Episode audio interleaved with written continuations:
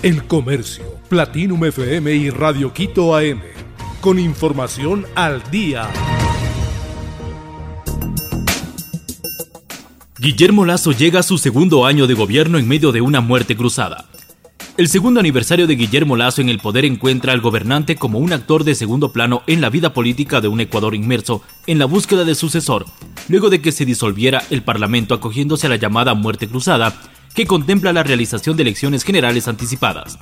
Con un mensaje a la nación en el sur de Quito por la imposibilidad de ofrecerlo ante el Parlamento, Lazo cumple este miércoles dos años en el cargo para el que fue designado hasta mayo 2025 pero que se ha truncado al invocar a la muerte cruzada por grave crisis política y conmoción interna.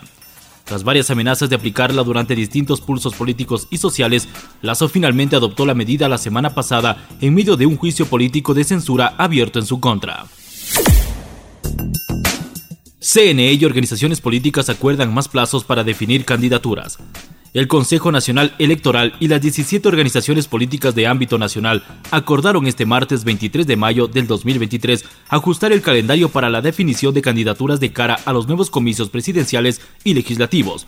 La decisión se tomó por unanimidad en el Consejo Consultivo de las Organizaciones Políticas en vísperas de la convocatoria a las urnas. Esto no implicará que las elecciones se realicen en un plazo mayor de los 90 días que prevé la ley en este caso, es decir, el 20 de agosto. Las organizaciones políticas tendrán el 25 de mayo al 7 de junio para efectuar sus primarias, cuando la propuesta inicial del CNE era que se realicen desde el 25 de mayo al 5 de junio, y podrán inscribirlas desde el 28 de mayo al 10 de junio, cuando el organismo proponía hacerlo del 5 al 10 de junio. ¿Qué significan los espectaculares imágenes del volcán Cotopaxi? Instituto Geofísica lo explica. Expertos del Instituto Geofísico monitorean el volcán Cotopaxi a través de sobrevuelos y con equipos como cámaras infrarrojas. Ese fue el caso del 17 de mayo del 2023, cuando se logró captar material calentado por gases magmáticos a muy alta temperatura, sobre los 200 grados centígrados. Daniel Sierra, especialista del Instituto Geofísico, explicó a El Comercio que ese día la emisión de gases era baja y se pudieron captar unas espectaculares tomas. En el video difundido en Twitter se observa una escala de grises que muestra la zona con alta temperatura en color blanco, media temperatura en gris y baja en negro. No obstante, Sierra aclara que las emisiones de ceniza en el volcán Cotopaxi han sido más bajas en la última semana y el último mes, tanto a nivel superficial como interno. Esto respecto de meses anteriores, el experto enfatizó que hay que recordar que el volcán Cotopaxi está en erupción, pero al menos hasta este 23 de mayo no hay señales de una erupción grande de manera inminente. Morat regresa a Ecuador con tres conciertos vibrantes. Dos conciertos en Quito y uno en Guayaquil ofrecerá Morat.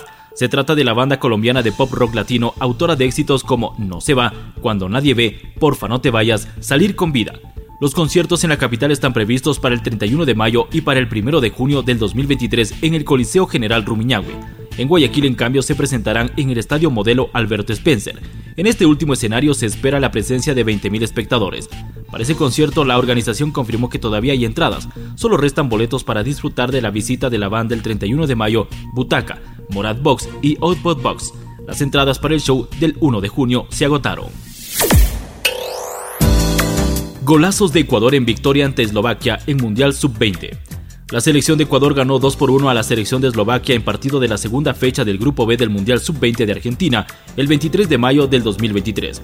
De esa manera, la Tri sumó tres unidades y se mantiene con opciones para superar la fase de grupos de la Copa del Mundo. El gol de los europeos llegó a los 29 minutos, lo hizo Mates Logay. Ecuador alcanzó el empate con un tanto de Justin Cuero a los 45 más 1. En el segundo tiempo, José Klinger anotó un golazo con un fuerte remate desde fuera del área a los 59 minutos. Tri llegó a ese encuentro después de una primera derrota ante Estados Unidos en el inicio de la Copa del Mundo. El Comercio, Platinum FM y Radio Quito AM. Con información al día.